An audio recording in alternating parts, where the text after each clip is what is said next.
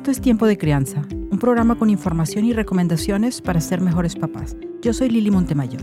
Y yo soy Hannah Khan. Esto es parte de una serie de episodios especiales que tenemos para ayudarte a cuidar la salud mental de tus hijos y el funcionamiento familiar durante la jornada de distanciamiento social por el coronavirus. En el episodio de hoy hablaremos sobre los efectos de la cuarentena en los niños en edad escolar.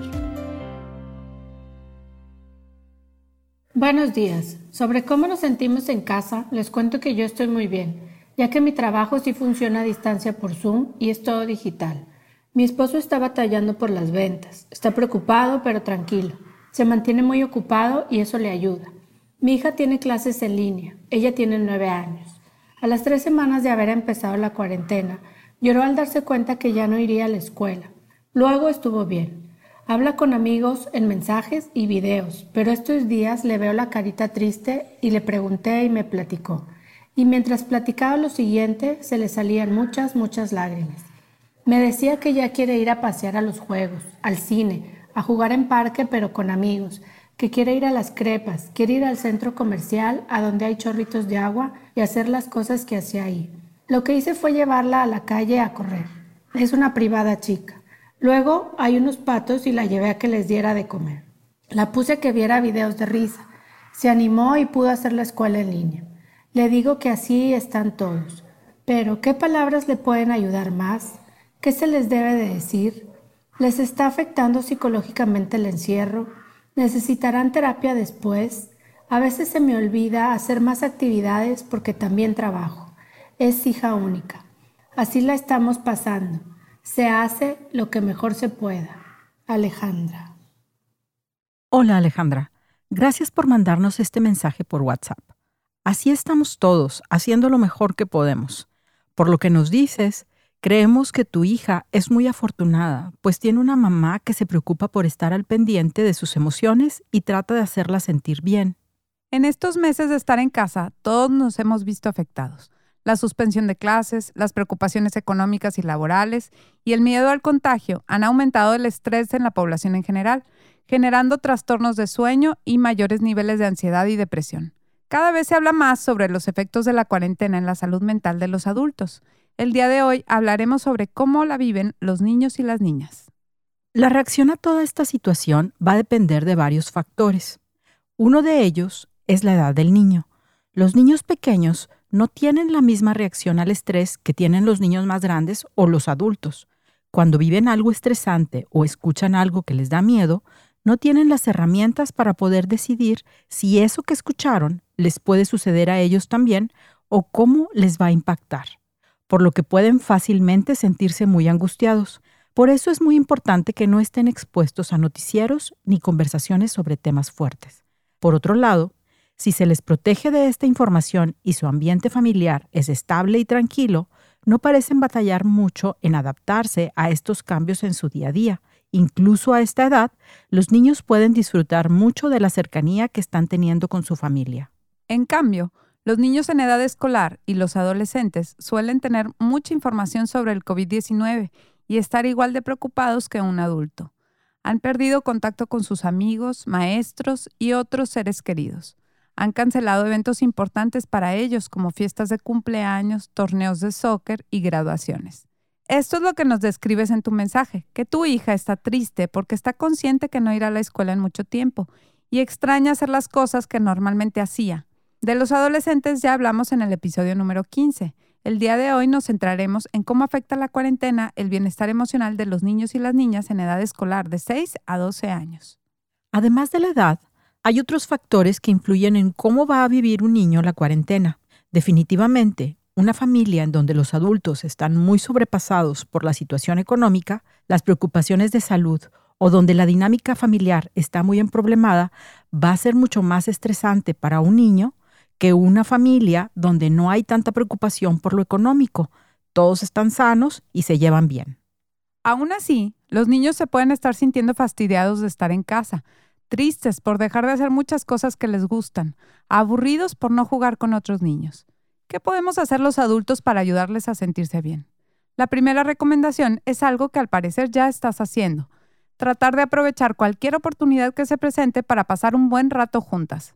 Esta convivencia que has procurado tener es como un guardadito de emociones positivas que va a tener tu hija ahí almacenado en su interior para cuando se necesite. Y además les va a dar mayor cercanía emocional en la relación madre-hija.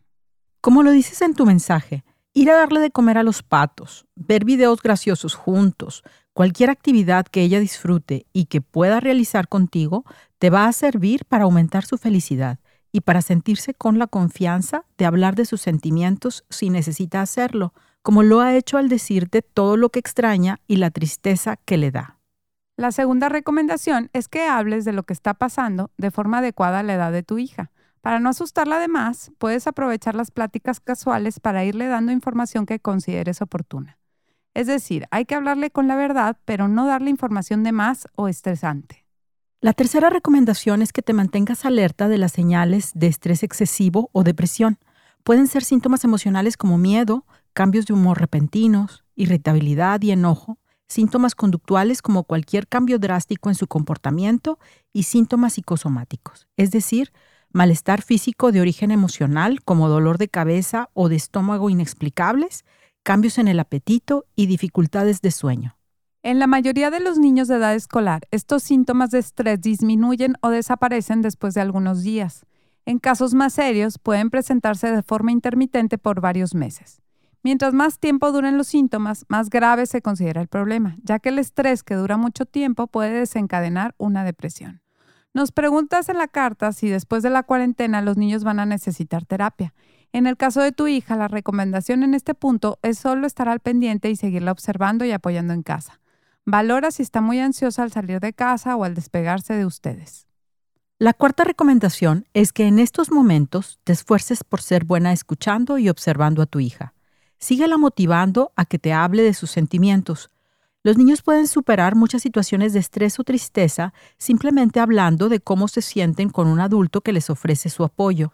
En estas pláticas, trata de no juzgar ni resolver lo que tu hija está sintiendo, solo ayúdala a que se exprese. Algo que ayuda mucho en estas conversaciones es que le reflejes a tu hija lo que estás escuchando. Puedes hacer esto repitiendo en tus propias palabras lo que tu hija te está diciendo. Por ejemplo, si te dice que se siente mal porque no va a poder ir a la fiesta de su prima ni a la escuela, tú le puedes decir, entonces te sientes triste porque te estás perdiendo de muchas actividades que te gustan. Y así tu hija va a saber que la estás escuchando con atención y que te interesa cómo se siente. Trata de darle tranquilidad sobre el futuro. Sabemos que a veces puede ser difícil ante la incertidumbre, pero es importante que sepa que este periodo pasará. Además de esforzarte por escuchar con atención a tu hija, te recomendamos que la sigas observando. Muchas veces los niños no logran hablar de lo que les pasa, pero muestran su malestar con cambios de conducta. Por ejemplo, un niño puede no decir nada de tener miedo a un contagio, pero empieza a tener problemas para dormir solo en su cuarto. Si ves a tu hija tener un comportamiento extraño, trata de observar con atención y habla también con tu esposo a ver qué ha visto él. La quinta recomendación es que identifiques qué puedes hacer para que tu hija se sienta mejor. Una vez que te ha platicado lo que siente y la has estado observando, ayúdale a tu hija a pensar qué cosas pueden hacerla sentir mejor. Si a ella no se le ocurren ideas, puedes sugerirle algunas. Básicamente hay dos tipos de ideas para aliviar el estrés y la depresión los remedios y las distracciones. Los remedios son cosas que se pueden hacer para aprender a tolerar y manejar esta situación. Por ejemplo, si un niño extraña a sus abuelos, un remedio podría ser hacer una videollamada con ellos. Una distracción se trata de que la mente piense en algo distinto al estrés o la depresión. Por ejemplo, los videos que le pusiste cuando estaba triste. Hemos encontrado que las personas se sienten más animadas si piensan que esta situación es temporal. Una actividad que le puede ayudar a tu hija es hacer una lista de todas las cosas que quiere hacer cuando termine la cuarentena. Puedes ayudarle incluso a planear los detalles de esas actividades. Por ejemplo, si dice que van a ir al parque, le puedes ayudar a que se lo imagine más vívidamente preguntándole si va a querer hacer un picnic, qué alimentos van a preparar, a qué juegos se va a subir y con qué amiguita va a jugar. La próxima semana vamos a publicar un episodio sobre duelo. Algunas de las recomendaciones que daremos ahí también te van a servir para manejar esta situación con tu hija. Resumiendo, 1. Aprovecha cualquier oportunidad que se presente para pasarla bien en familia. 2. Mantén informada a tu hija de lo que está sucediendo con información apropiada a su edad. Procura no exponerla a noticieros ni pláticas de adultos. 3. Mantente alerta a las señales de estrés excesivo y depresión. Busca ayuda profesional si lo crees necesario. 4.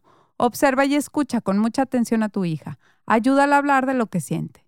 5. Busquen remedios y distracciones del estrés.